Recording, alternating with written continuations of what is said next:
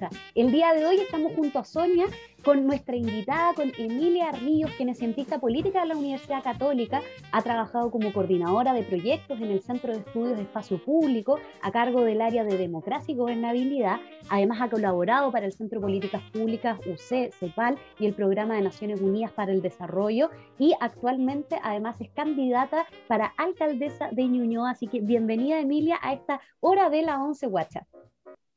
Hola, muchas gracias por la invitación. Feliz de estar acá. Y muchas gracias a ti por, por, por aceptar estar tomando nuestra once, ya que tomamos siempre, tú tienes tu once ahí también, sí. ya, aquí estamos. Así que muchas gracias también por, por, por estar acá.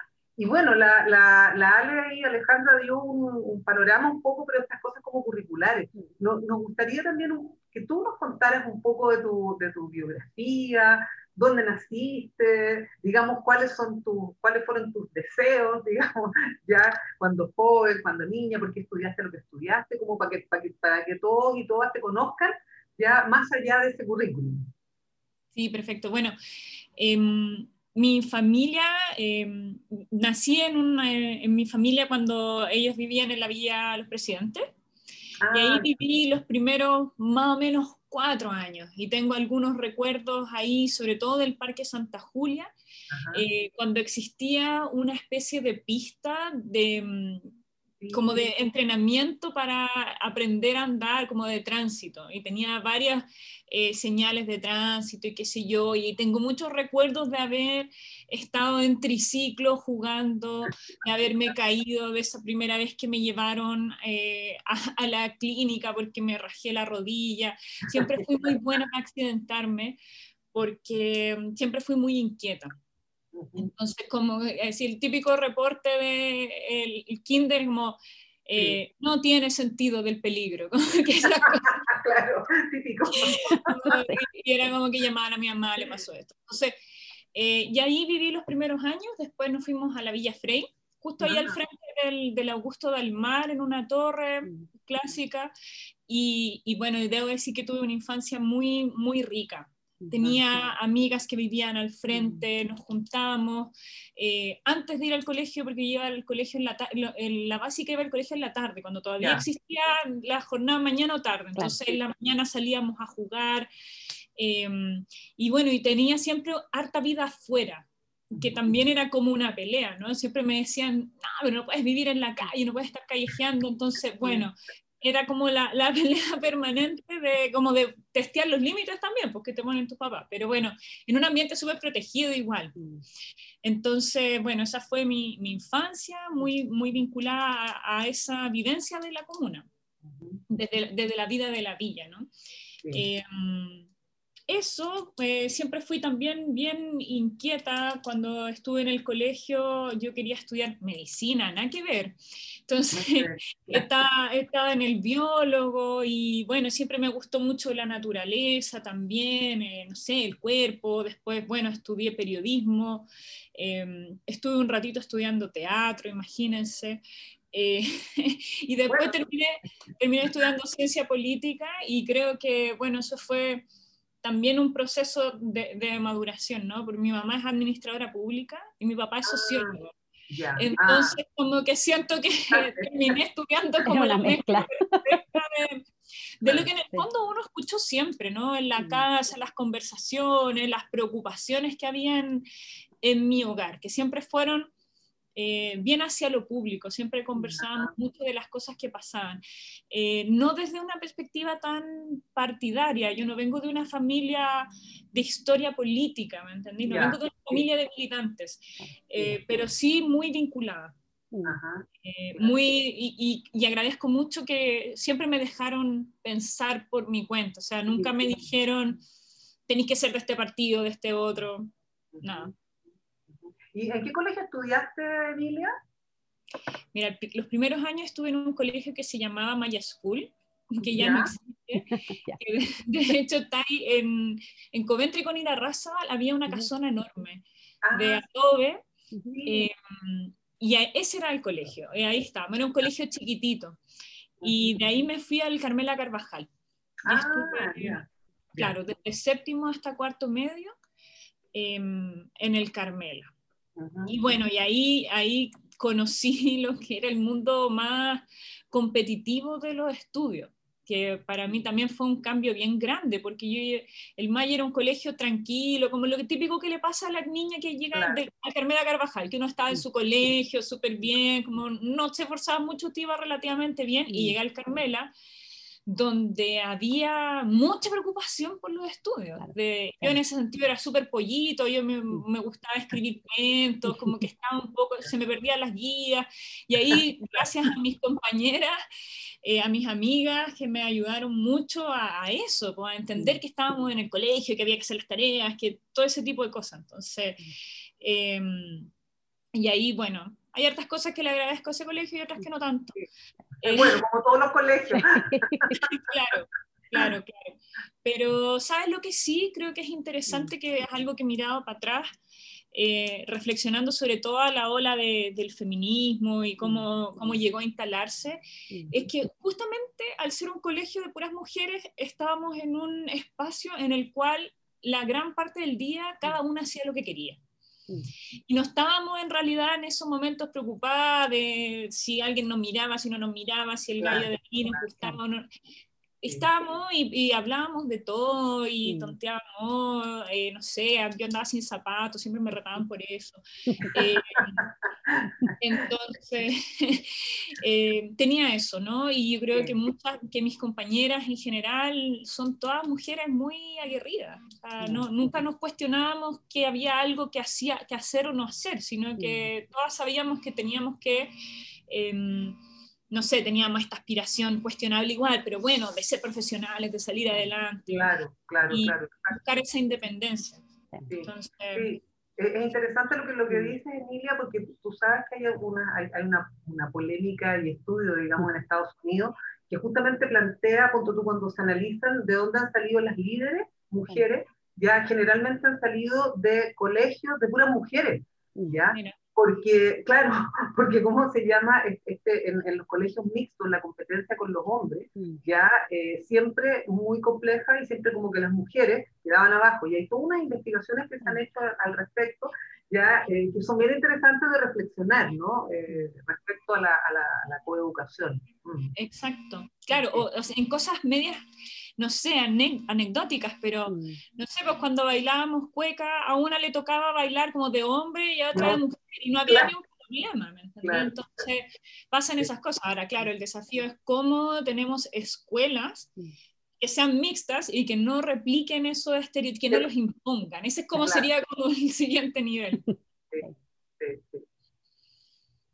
Oye, Emilia, y bueno, tú nos contaste, eres ñuñoína, digamos, de ahí en la, has estado en, distintos espacios, y justamente te quería preguntar, porque ha sido mm, dentro de, de las discusiones de, de, dónde vienen los candidatos y las candidatas en los distintos escaños, digamos, o espacios que se están, que vamos a tener elecciones ahora hace poquito, eh, el tema de la identidad comunal, como que lo territorial como un elemento que es de parte de la identidad y que es un requisito para poder estar en este tipo de cargo. Entonces, queríamos saber tú qué opinas de eso, de esa discusión que sea, bueno, es que tú no puedes ser candidato porque no eres de aquí, hay algo que hay que crecer en ese espacio para poder estar en estos espacios más de poder, etcétera. Entonces, saber tú qué, qué piensas de eso. Mm. Sí, yo creo que la, la identidad de Ñuñoa es una, mm, una cuestión que, bueno, siempre está un poco en disputa, pero creo que hay cosas que están que son medias transversales, como la idea de la vida de barrio. Yo creo que cuando uno conversa en general con los vecinos, vecinas de distintos sectores, la idea de la vida de barrio es una, una añoranza que está muy patente. La gente recuerda mucho eh, la idea de tener un barrio, tener una comunidad, de conocer al señor del kiosco de la esquina, de poder hacer cosas, organizarse, de estar tranquilo y en cosas, no sé, quizás cotidianas como menos ruido, eh, menos gente, como que hay una añoranza de eso. Em, pero por otro lado, esta comuna también es muy diversa y en eso yo de verdad soy, me lo tomo con humildad en el sentido de que cada barrio igual es una experiencia distinta. Creo que eso también es la gracia de Ñuñoa, que no es lo mismo vivir en el sector cercano a Tobalaba que vivir, no sé, pues, en la Ezequiel o en la Villa Los Jardines. Entonces, eh, también, no sé, quizás llamaría la cautela, ¿no? O sea, ser, ser ñuñoína y ñuñoína tiene muchas expresiones distintas. Yo lo he vivido más desde las villas, no sé, como quizás esta como cuestión más emblemática de estos grandes proyectos de la clase media. Em, diría que por ahí hay, hay varias cosas como más emblemáticas de la comuna. Pero tú, por ejemplo, porque hemos, hemos escuchado mucho esto de, tú no, eh, tú no hables porque tú no eres de este barrio, ¿ya? Eh, por lo tanto, entonces tú no puedes opinar ni puedes tampoco ser eh, candidato o candidata. Eso, ¿qué, ¿Qué, te parece a ti esta, digamos, reducción del, del sujeto, digamos, candidato o candidata a, a, a, ser de la comuna? ¿Cómo, ¿Cómo lo ves tú eso? Sí, no, mira, yo en realidad con esas cosas no no comulgo tanto, ¿ah? no, no soy así como eh, extremista de, de, la locación. Más bien creo yo que hay cosas que tienen que ver con, con el trabajo, con la vinculación. Hay como distintas maneras de vincularse. Entonces, no sé, de repente hay gente que puede estar vinculada porque tiene, no sé, alguna organización, porque viene. Eh, ahora, claro, en todas las cosas hay matices, ¿no? O sea, también hay gente que no tiene ninguna vinculación, que no le interesa vincularse y que llega nomás con un paracaídas. Y eso, es, y eso es otra cosa, ¿no? Pero, pero claro, no sé, yo tendería a pensar que, tendería a tener una mente un poco más abierta en torno a eso, ¿no? Ahora, esto que tú dices, eh, eh, digamos, si pudiera ahondar un poquito más en este tema de, la, de esta identidad plural que tiene, que tiene Ñuñoa, porque, porque tal vez esa, es porque tiene esa identidad plural y a la vez tiene una historia, que, es lo que tú estabas diciendo delante, ¿no? O sea, esta historia de vivir el barrio, yo lo digo porque yo nací, criada y todo, todo, todo, todo, todo, todo entonces, por eso te digo, claro, yo, yo vengo de esa historia y de ese relato, ¿no? Entonces, eh, ¿cómo, cómo, me gustaría, si, si tú dijiste, porque la, otra vez escuché cuando tú estabas en una, en una ¿cómo se llama? un, debate, ¿no es cierto? Donde, donde uno de los candidatos dijo, bueno, pero es que yo pertenezco a Niño abajo, una cosa así, ¿no? Y como diciendo, te fijas tú como que hubieran unos abismos. ¿Eso tú lo ves? ¿Cómo, cómo, cómo percibes eso? Es que, claro, efectivamente es distinto. Es distinta la Ñuñoa, sobre todo eh, en el sector sur, eh, en las poblaciones donde es muy notorio eh, la falta de inversión pública, donde se nota mucho además que es una relación distinta con el municipio también y con sus representantes políticos.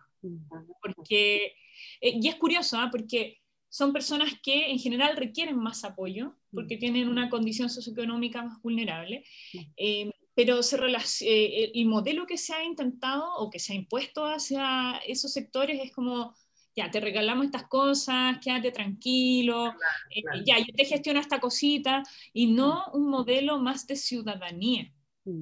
Es distinto, porque por ejemplo en el sector más norte de la comuna, donde la gente se relaciona menos con el municipio, porque por ejemplo, va al colegio privado, eh, no, se atiende, no se atiende en el consultorio, entonces tiene una relación más esporádica con el municipio. Sí. es una relación mucho más de exigir, de exigir al municipio, oye, estas son, tu, estas son tus facultades, estas son tus obligaciones, cúmplelas. Y ahí uno ve que es distinta la respuesta de la autoridad. Entonces yo creo que ese, esas diferencias, eh, y sobre todo después del 18 de octubre, ya son muy molestas muy mm. molesta.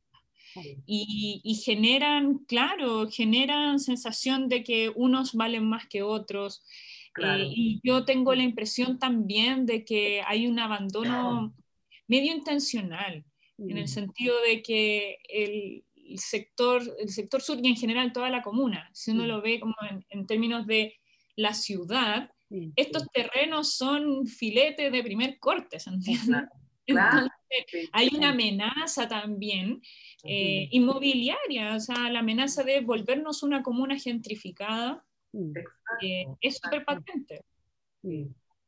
Oye, y respecto a lo, a, lo, etario, porque hasta hace un tiempo se hablaba, digamos, de que, de que la población, digamos, ¿no es cierto?, de, de Ñuñoa era una población más bien vieja, ¿no? Eh, incluso siempre, siempre, te lo digo por la propia experiencia, ¿no?, de, de estar acá siempre, eh, esta cuestión de, muchas veces los alcaldes también eh, jugándose, ¿no es cierto?, a esa, a esa población, a los miedos de esa población, ¿no? Y, como clientelismo. Yo no sé cómo, cómo eso tú lo ves, si todavía sigue así eh, o no. Sí, pues o sea, tenemos una población de personas mayores súper importante, más o menos 25%, o sea... Ah, mira, ya, Claro, entonces los números sí están del lado de que efectivamente y dentro de la región metropolitana, que curiosamente además esto tiene que ver también con el nivel socioeconómico de la comuna, porque las comunas, en las comunas con menos recursos la gente se muere antes, así de brutal. Entonces, también tiene que ver un poco con eso. Y ahí la pregunta es, ¿cómo vinculamos, cómo nos vinculamos como sociedad, como sociedad comunal, ¿no? Y a mí lo que me preocupa, em, y esto no es una cuestión que se me ocurrió sola, ¿ah? sino que lo he conversado con amigas activistas que han, que han trabajado el tema, lo que me preocupa es cómo nos relacionamos entre personas mayores, eh, adultos que están trabajando, niños, jóvenes, desde una relación genuinamente humana y no estereotípica, ¿ya? Porque eh, lo, que se, lo que se ve, y de repente incluso es de la buena intención, ¿no? ah, como los abuelitos, las abuelitas, como que todos fueran iguales, como que todos tuvieran las mismas necesidades, los mismos gustos, los mismos intereses, como no sé, como que a todas las mujeres mayores les gusta Sandro, no sé, a lo mejor a muchas, pero, ¿por qué? Pero no a todas. Em, entonces ahí también tenemos que avanzar en una lectura también desde la ciudadanía, de que no por cumplir cierta edad, hay cosas que son, eh, que quedan vedadas para ciertos grupos, por un lado, ¿no? Y por otro lado, claro, que efectivamente las personas mayores empiezan, por ejemplo, a tener problemas de movilidad. Y, y si te encuentras con una comuna con las veredas que están para la escoba, eso es un impedimento súper real para que esas personas puedan ser parte de la, de la ciudad, ¿no? Del paisaje, que puedan estar, que puedan circular. Entonces son muchas cosas, eh, desde cuestiones súper concretas a cómo, por ejemplo, podemos vincular a niños, niñas, adolescentes con las personas mayores de la comunidad. Y ahí a mí me encantaría que pudiésemos avanzar en una vinculación intergeneracional activa. Eh, a través, por ejemplo, de los colegios, de los planes educativos, donde, por ejemplo, personas mayores puedan ser voluntarias, porque personas mayores pueden ser muy activas y, todavía seguir muy vigentes en sus conocimientos, pueden aportar o viceversa, ¿no? Mm. Y, a mí me importa eso porque uno quiere lo que conoce, no de lo que le hablan. Entonces, cuando hablamos del respeto y esa cuestión como nostálgica, es que los jóvenes antes respetaban, bueno, es que quizás conocían más a mm. personas mayores, no, está, no estábamos tan segmentados, tan separados. creo que hay un desafío importante. Oye, Emilia, y bueno, tú has estado en esta, además en este periodo de candidatura y antes también del concejal en distintos espacios de poder, digamos, y la disputa del poder, y te quería preguntar un poco desde ahí, desde tu experiencia como mujer en esos espacios, ¿cómo, cómo ves tú que puede aportar una mujer en esos espacios de la disputa del poder y las diferencias también con las modos y las formas masculinas también que se dan en esos espacios? Entonces te quería preguntar ahí, ¿cómo ha sido tu experiencia? Sí. Mira, yo creo que el primer aporte es existir en el espacio, así, así, de, así de brutal. Existir eh, con tu cuerpo, con tu cara, eh, con tu voz, con tus formas. Eso es una disputa, ¿no? Estar en ese espacio como eres tú y no como deberías ser, como deberías verte, ¿no? Em, entonces, eso como primera cuestión. Y a mí en lo personal, em, cuando entré al consejo, que ya hace casi, cinco años, que terrible cómo pasa el tiempo, eh, tenía, no sé, 27 años, 28, por ahí. Em, entonces, para mí fue muy, muy impactante recibir em, machismos todo el tiempo, basados en, en mi edad, sobre todo, ¿no? Em, y, claro, me pasó muchas veces que, a ver, ¿qué es lo que pasa? Que de repente hay colegas, hombres, porque las mujeres no me pasó, pero colegas que llevan mucho tiempo, ya 20 años. Entonces, claro, saben harto, tienen experiencia, pero también por eso mismo se han dejado estar y hay cosas nuevas que no conocen y un montón de cosas, ¿no? Entonces, ¿cuántas veces no me pasó de, a ver, haberme leído todo, haber revisado, saber cómo hacer esa pega como muy bien hecha, y es como, ay, es que la gente nueva no sabe nada. pero, señor, aquí dice, esta es la ley, aquí está, está actualizado, cambió. No, no, no, no. Entonces también hay harto juego de poder en torno a eso. Y, se nota que es un espacio que se resguarda. O sea, estamos nosotros. Em, y bueno, yo creo también, eso como primera cosa, existir, estar, hacerte escuchar igual. Em, tampoco estar todo el tiempo presionándote a hacer lo perfecto. Por eso digo, como existir, porque también hay altas presiones, porque yo creo cuando las mujeres dicen que tienen que demostrar el doble, yo creo que es verdad. Yo creo que es muy verdad, muy cierto. Em, entonces yo creo que también no presionarse tanto con eso. Obviamente hacer bien tu trabajo, pero todos nos podemos equivocar y, o sea, y está bien. Y yo veo que se equivocan todo el tiempo y, a nadie importa, ¿me Entonces tampoco hay que martirizarse, pero es una cuestión que, tenemos que trabajar. Y, y, lo otro también, que creo que es lo más interesante, es justamente cuestionarse una misma y, y en las relaciones con los otros en torno al ejercicio del poder, pues tratar de hacerlo distinto. Porque igual uno se mete en una máquina, ¿no? Que, que todos los incentivos están puestos, no sé, pues, a que eh, si está ahí en la foto, que esté en el medio, ¿me entendís? Como ese tipo de cosas. y, y, la cuestión está hecha un poco para funcionar así. Mm. Entonces, tratar de cuestionar eso, tratar de incluir, em, tratar de escuchar, de, de, no sé, de reconocer cuando de repente uno puede estar equivocado, son cosas que no son tan fáciles, eh, que son yo creo las más desafiantes. Mm. Claro, en ese sentido esa pregunta, claro, que te hace Alejandro, yo creo es muy, muy interesante porque, claro, la pregunta sería, ¿no es cierto?, ¿qué, qué, qué es lo que una mujer puede aportar, ya, de distinto, digamos, a, a una gestión, ¿no es cierto?, eh, que, municipal, por ejemplo, en este caso, ¿no es cierto?, que un hombre, o sea, ¿dónde, ¿dónde estaría esa diferencia? Entonces, de ahí yo quisiera preguntarte, ¿ya? ¿Cómo, cómo, cómo, cómo te ves tú? Pongámonos en el ejercicio, ¿ya? De que tú, de que tú eh, ganes y ojalá que así sea, ¿ya? Eh, ¿Cómo, ¿Cómo, revertirías, ¿no es cierto?, esta, esta mirada, ya que no necesariamente tiene que ser, bueno, una mirada no necesariamente feminista, pero sí, digamos, una mirada, pongámosle más esto con un enfoque de género, ¿ya? ¿Cómo lo harías, digamos? ¿Cuáles, ¿Cuáles serían las políticas ¿no? que tú pudieras impulsar, además de lo que tú dices, que en el fondo es el modo de, ¿no es cierto?, eh, ejercer el poder, que es un cuento, pero lo otro es, qué tipo de políticas, por ejemplo, tú como mujer ya pensarías para las mujeres en, eh, y para las diferencias también ¿ah? en, en, Sí, totalmente. Bueno, y ahí también hay cosas internas, ¿no? Eh, por ejemplo, uno puede escribir muchos protocolos súper bonitos sobre el acoso, el acoso sexual y qué sé yo, pero si no hay, y esto es súper notorio en los municipios, si no hay una convicción, un compromiso de que eso no va a ser un papel escrito, de que vamos a generar eh, el ambiente de confianza para que puedan salir las denuncias que sea necesario que salgan, de que van a ser acogidas, de que no van a ser triplemente victimizadas, si no generamos eso, vamos a tener un papel muerto. Mm. Entonces, claro, queremos generar ese protocolo, pero queremos que sea una cuestión viva, ¿no? Como primera cosa. Mm.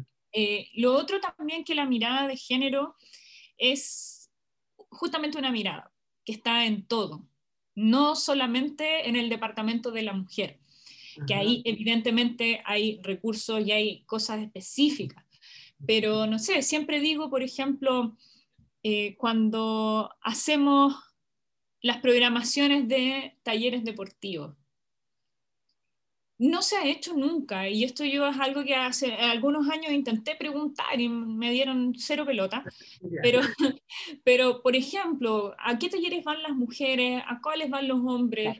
Eh, quizás hay alguna locación en el espacio de la comuna que no estamos mm. llegando, o mm. estamos llegando a una hora que nos sirve, porque justamente estamos poniendo el taller en un momento en que las mujeres están yendo a buscar a sus niños al colegio. Em, entonces, claro, eso no es una política del departamento de la mujer, pero sí es eh, una mirada de género, es una pregunta, ¿no? En, lo que uno, en todo lo que uno hace o por ejemplo todo lo que tiene que ver con economía, desarrollo de la economía local. em, a mí me llama muchísimo la atención que no hay ningún diagnóstico con las mujeres que han sido beneficiadas eh, o han accedido a alguna actividad del Departamento de Fomento Productivo. No se les pregunta, oye, ¿te sirvió esto? ¿No te sirvió? ¿Cuál es la evaluación? Y que eso no sea algo secreto, que sea algo compartido, que sea público para que podamos ir avanzando eh, en conjunto, ¿no? Bueno, eso es otra cuestión. No sé si tiene que ver con ser mujer o no, pero creo que sí o sí tenemos que ir avanzando a una relación más, no sé, yo diría un poco más madura con nuestras instituciones. A veces hay cosas que no funcionan, a veces hay planes que no resultan. Y es bueno que podamos decir, mira, sabéis que teníamos esta planificación y este programa no resultó, porque este era el objetivo y nos quedamos cortos. ¿Alguna vez hemos escuchado eso? ¿Algún, ¿En algún municipio, en alguna gestión? Jamás, nunca, porque eso es reconocer eh, un fracaso. Pero al mismo tiempo, si no hacemos eso, no tenemos ciudadanía porque todas las, todas las instituciones, todas las empresas, hay actividades que no funcionan. Claro, obvio, obvio. y siempre pasa, ¿no? claro, no, no, no, todo es perfecto, digamos, tú puedes planificar mucho, pero la realidad también te lleva hacia otras cosas, ¿no? Claro. es interesante eso que tú dices, Emilia, que y, que me parece que, me parece bueno porque la gente claro siempre tiende a decir eh, bueno entonces la oficina de la mujer lo hace todo digamos ¿no?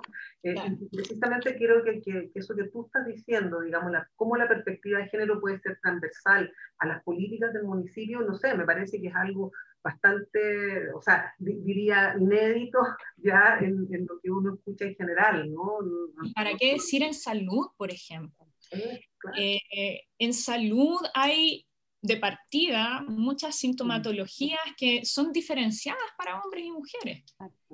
Y lamentablemente se enseñan las sintomatologías de los hombres, no las de las mujeres. Esas son las que están en el manual. Eh, yo te lo conversaba también con una amiga, yo soy mucho, yo aprendo harto conversando. Entonces, una amiga enfermera me contaba que eh, muchas veces las mujeres mayores tienden a expresar sus dolencias con una carga emocional más grande. Ah, Entonces, ¿qué es lo que pasa? Que muchas veces el, médico tratante dice así como histérica o algo así, es como, no me acuerdo el término, pero es como eso, ¿no? Como, ya, está triste. Y resulta que eso conduce a muchos subdiagnósticos. Porque en el fondo se descarte, como ya, la señora está triste, está con la pena, qué sé yo pero justamente son formas diferentes. Entonces ahí también tiene que haber una mirada de género, tiene que haber una capacitación y no desde un castigo, ¿no? Porque también siempre cuando, y sobre todo yo pienso cuando lleguemos y ganemos la alcaldía, que eso es lo que espero, yo sé que me voy a encontrar sí o sí con mucho susto. Así como, hoy va a llegar esta cabra y va a dejarla, claro, me va a querer echar, va, a, ver que estoy haciendo todo mal, claro. Y no es no, no se trata de eso, sino mm. que de que podamos efectivamente hacer un ejercicio de ver lo que estamos haciendo y ir mejorando, ¿no? Y Emilia, por ejemplo, en el ámbito de la cultura, de cómo has, podido hacer como un diagnóstico de cómo, cómo, digamos, las políticas culturales que se dan en el municipio, bueno, cómo han afectado a hombres, a mujeres, ahí, ahí ves tú también que hay diferencias, por ejemplo. Claro. Sí, mira, a mí lo que me pasa con el tema de cultura es que yo siento que estamos súper atrasados como modelo de gestión cultural, porque tenemos la Corporación de Cultura. Eh, claro, que a todo esto es una cuestión extrañísima, las corporaciones las inventó Pinochet, entonces son de derecho privado, pero son del municipio, pero bueno, un montón de cosas. Entonces, claro, nosotros como municipio le pasamos nuestro presupuesto a la corporación y la corporación ejecuta. Eh, no existe una, mirada desde el vecino y la vecina como un sujeto cultural, como, como personas que pueden producir cultura, que pueden ser creadores, eh, que se pueden tomar los espacios. Entonces tenemos una gestión cultural bien limitada, creo yo, y subutilizando espacios públicos con los que cuenta la comuna, em, como los obvios, por ejemplo, la Casa de la Cultura, también los parques, las plazas, que, o sea, sí, Juan 23. Exactamente, que ese fue una pena, como se había recuperado el mural, pasaron tres días y ya estaba destrozado, sí, fue terrible. Em, entonces, claro, ahí eh, ese diagnóstico así de género, la verdad no lo tengo tan, tan fino, porque para mí hoy día es como un, es un misterio el día a día de esa corporación. Eh, y, porque ha habido mucha resistencia, ¿ah? o sea, no, no, es porque no, ah, no sabemos nomás, sino porque hemos querido eh, y hay una muralla. Y hay una muralla, entonces... Pero también, claro, también se ve harta centralización de las actividades, está todo como de acá. Dice, tira raza al norte, sí, bastante. Eh, nos gustaría tener otros espacios, por ejemplo, no sé, pues hacia el sector sur, em, no sé, cerca de las cercanías de Ñuble, por ejemplo, me gustaría que por ahí pudiese haber un polo de atracción, un laboratorio ciudadano, donde la gente pueda llegar a juntarse y que pase lo que tenga que pasar. Claro. No, y ahí hay algo muy importante, Miguel, que tú estabas diciendo, porque además en esta comuna hay muchísima gente, muchos vecinos, vecinas, que es gente que se dedica al arte, a la música, a la literatura, que pudiera ponerse, digamos, a disposición también de toda la comuna, ¿ya? Que fue algo que ocurrió en el pasado en Ñuñoa, ¿ya? La Casa de la Cultura efectivamente era un polo cultural, impresionante porque no solamente llegaba la gente de acá, sino que venían de otros lugares, porque era donde tú podías ver teatro, se hacían además talleres de teatro, la gente, los niños chicos, nosotros chicos participábamos, te fijas en, en talleres de teatro, yo sé que increíble, y estaba todo el Gustavo Mesa, que hacía, hacía porque era vecino, y hacía, ¿no cierto?, el, taller, estaban los Parras, estaba la Isabel, cantaban, había, había una cuestión que, que, que era muy linda, porque participaba todo el mundo, ¿ya? Y entonces, entonces creo que también esa memoria, recuperar esa memoria, yo creo que también es importante y yo te aseguro que toda la gente estaría feliz de, de poder aportar. Sí. sí, absolutamente, bonito, bonito sueño. Sí, ahí te apoyamos en ese sueño. Así es. Oye, Emilia, ya que estamos en, en la hora de la 11 WhatsApp, te queríamos preguntar, eh, y le hacemos esta pregunta a todos nuestros invitados e invitadas, si es que tú tomas 11 y si tomas 11, eh, ¿qué tomas de 11? Oye, em, me encanta el pan. me encanta el pan, eh, no, o sea, espero nunca tener ningún tipo de alergia al trigo ni nada, porque no, no, me muero, me muero, porque además me gusta, me gusta el, plan, el pan blanco. Eh, igual de repente como panes así como con semillas sofisticadas, pero si tú me preguntas, una marraqueta, una yuya, eh, pan amasado, eh, y ahí todas las maravillosas posibilidades del pan. pan con huevo, huevo con tomate, eh, me gusta mucho el salame. Qué rico. Sí, el salame ahumado, sí, el italiano no me gusta. pero, pero sí, o sea, para mí eso es básico, de todas maneras. ¿Y tomas tecito o tomas café? No, mira, ahora estoy tomando café, pero en realidad no debería, porque me hace mal. Después de, cierta hora, o sea, trato de no tomar después de las 2, 3 de la tarde, porque si no después quiero pegar el techo. Claro, ¿En serio? Pero ahora ameritaba porque estaba un poquito, no, trato de tomar, ponte tú, manzanilla. Ah, trato, trato de ir transicionando hacia la noche con lo difícil que eso es, porque uno está con los mensajes y te llaman por teléfono. Y hasta tarde con el teletrabajo, además. Sí, claro, pero intento como hacer esa especie de ritual de ir bajando las revoluciones, de todas maneras, sí. ¿Y cosas dulces no, no comes? ¿Sabes que no soy tan buena para el dulce? Me pasa, que, me pasa que cuando tengo hambre, por ejemplo, y como algo dulce, como que siento que no comí. No, como que quedo como igual, ¿me entendí? Entonces, qué bueno. no, me pasa eso, no sé por qué. Eh, pero sí, me gusta harto, por ejemplo, los chocolates, más ah. que los pasteles. Y ahí, bueno, con mi pareja tenemos una diferencia brutal, porque él es dulce. Él, come, él almorzaría una torta, ¿me encanta? claro. bueno, pero ahí nos vamos complementando complementando ahí entre lo dulce y lo salado. Bueno, Emilia, estamos, estamos ya casi por, por, por, terminar nuestra once, ya hemos tomado todo nuestro tecito, Y bueno, queríamos, queríamos pedirte si nos puedes entregar un mensaje eh, para todos y todas los que nos estén viendo y escuchando, ya eh, a propósito de toda esta conversación que hemos tenido, digamos, eh, esta tarde.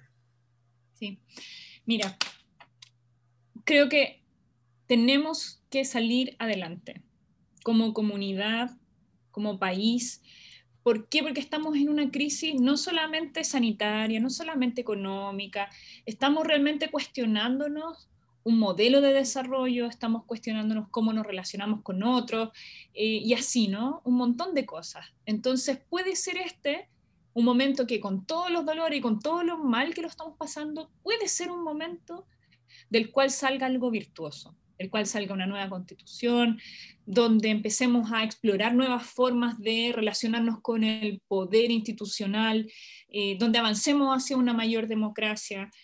Em, pero eso solo va a pasar en la medida en que como ciudadanos y ciudadanas decidamos ser parte. Entonces, aquí la pregunta es, bueno, pero es que nadie me asegura que si hago esto, confío, va a resultar. Bueno, es que esa es la gracia, ¿no? Cuando también uno se enamora y nadie te asegura de que eso vaya a terminar bien, pero bueno, uno se enamora nomás. Entonces, em, también podemos eh, enamorarnos quizá un poquito de este proceso, en la, en la, medida que cada uno puede. Yo sé que en Chile trabajamos muchísimo, la gente se saca la cresta, pero si solo puede votar, vote. Si puede organizarse, y participar de su junta de vecinos, su organización, un poquito, hágalo. Eh, porque ya la idea de que va a venir un iluminado, una iluminada y que nos va a salvar, no, no es así. Entonces, salgamos adelante eh, y construyamos una esperanza, ¿no? Que no es como uno no, no, prende la tele y se siente esperanzado, no, uno se siente esperanzado en la medida en que se dispone a algo. Y creo que ese, ese es el llamado del momento. Y no nos farriemos del 2021, que va a ser un año que le vamos a contar a nuestros nietos. Si lo hacemos bien. a lo mejor si no lo hacemos bien no vamos a tener nietos. Pero...